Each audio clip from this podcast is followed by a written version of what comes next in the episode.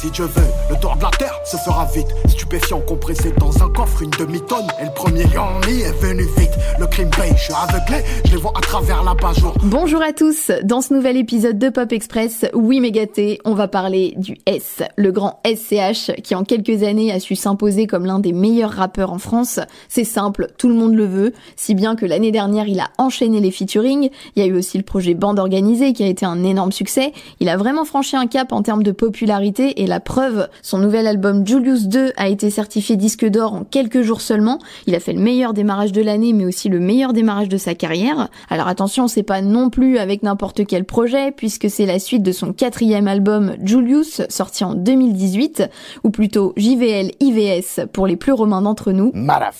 Album concept qui met en scène un personnage digne d'un film de mafia. Donc si comme moi vous aimez la musique et le cinéma, je pense que ce projet vous plaira. Des nuit, des portes dans la ville, je sens à dans la cuisine, des billets qui flottent dans la piscine.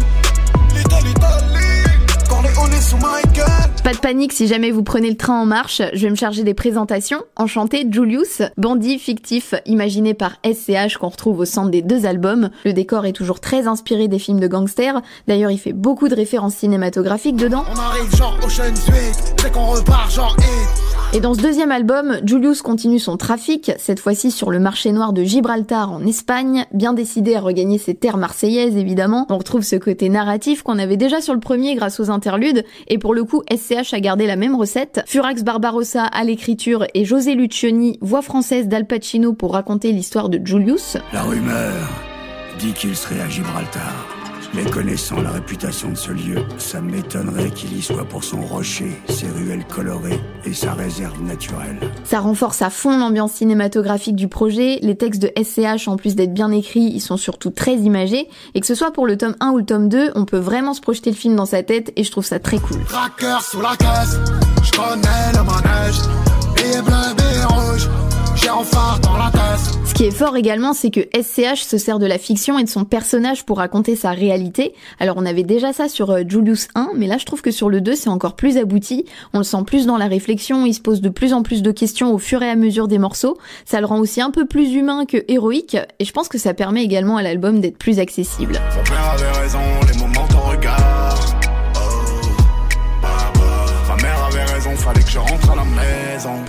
Souviennent, sur Julius 1, il parlait beaucoup de ses relations, donc déjà familiales avec ses parents. On retrouvait le titre Otto en hommage à son père. Là encore, ils sont très présents à travers l'album. Et ce qui est intéressant, c'est qu'en gardant les mêmes codes, SCH arrive à faire quelque chose de différent. Et à chaque fois, il sait toujours être très touchant en plus avec ce genre de sujet. Il parle aussi beaucoup d'amitié, de loyauté, de trahison, qui sont également des thèmes récurrents dans les films de mafia. Mais lui, il met ça en parallèle avec le milieu du rap, et vraiment, je trouve ça très pertinent. Maintenant que je suis dans le grand je mets la concu dans le gangbang. Les stars quand tu crois c'est la pègre. Sous le chapeau ça fait bang bang. Des masques et des flingues on les éteint. Mes billets dans le sac, Sur la forme, évidemment, SCH a cette singularité qui fait qu'on le reconnaît tout de suite, avec sa voix grave et sa manière de rapper. Mais par rapport au tome 1, il y a plus de refrains chantés, je trouve, comme par exemple sur euh, Plus rien à se dire, Zone à danger et Parano. Parano,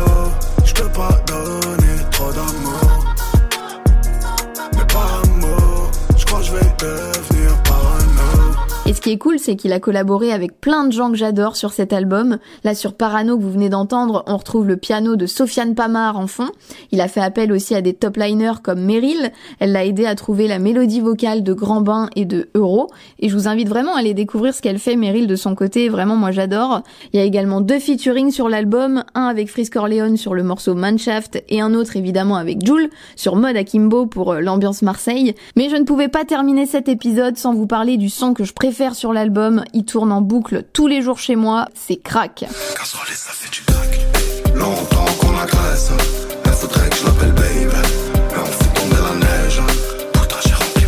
Il est produit par Shady et il permet vraiment de redynamiser l'album. Beaucoup l'ont comparé aussi à Megatron de Laylo. Et c'est vrai qu'il y a des similitudes. Je sais pas s'il s'en est inspiré. En tout cas, moi j'aime beaucoup les deux. Si la rumeur dit vrai, Dieu seul sait comment tout ça Pour la suite, SCH a annoncé qu'il y aurait évidemment un tome 3. Il aimerait aussi en faire une comédie musicale de ce projet Julius. Je pense que ça peut être vraiment hyper intéressant comme idée. En tout cas, en attendant, je vous invite à aller découvrir ou redécouvrir les albums de SCH. Et merci à tous d'avoir écouté cet épisode. Merci aussi à ceux qui s'abonneront et qui partageront le podcast comme d'habitude. Je compte sur vous aussi pour me faire vos retours en commentaire ou sur les réseaux sociaux en ce qui concerne l'album. Et en attendant le prochain épisode de Pop Express, prenez soin de vous et à bientôt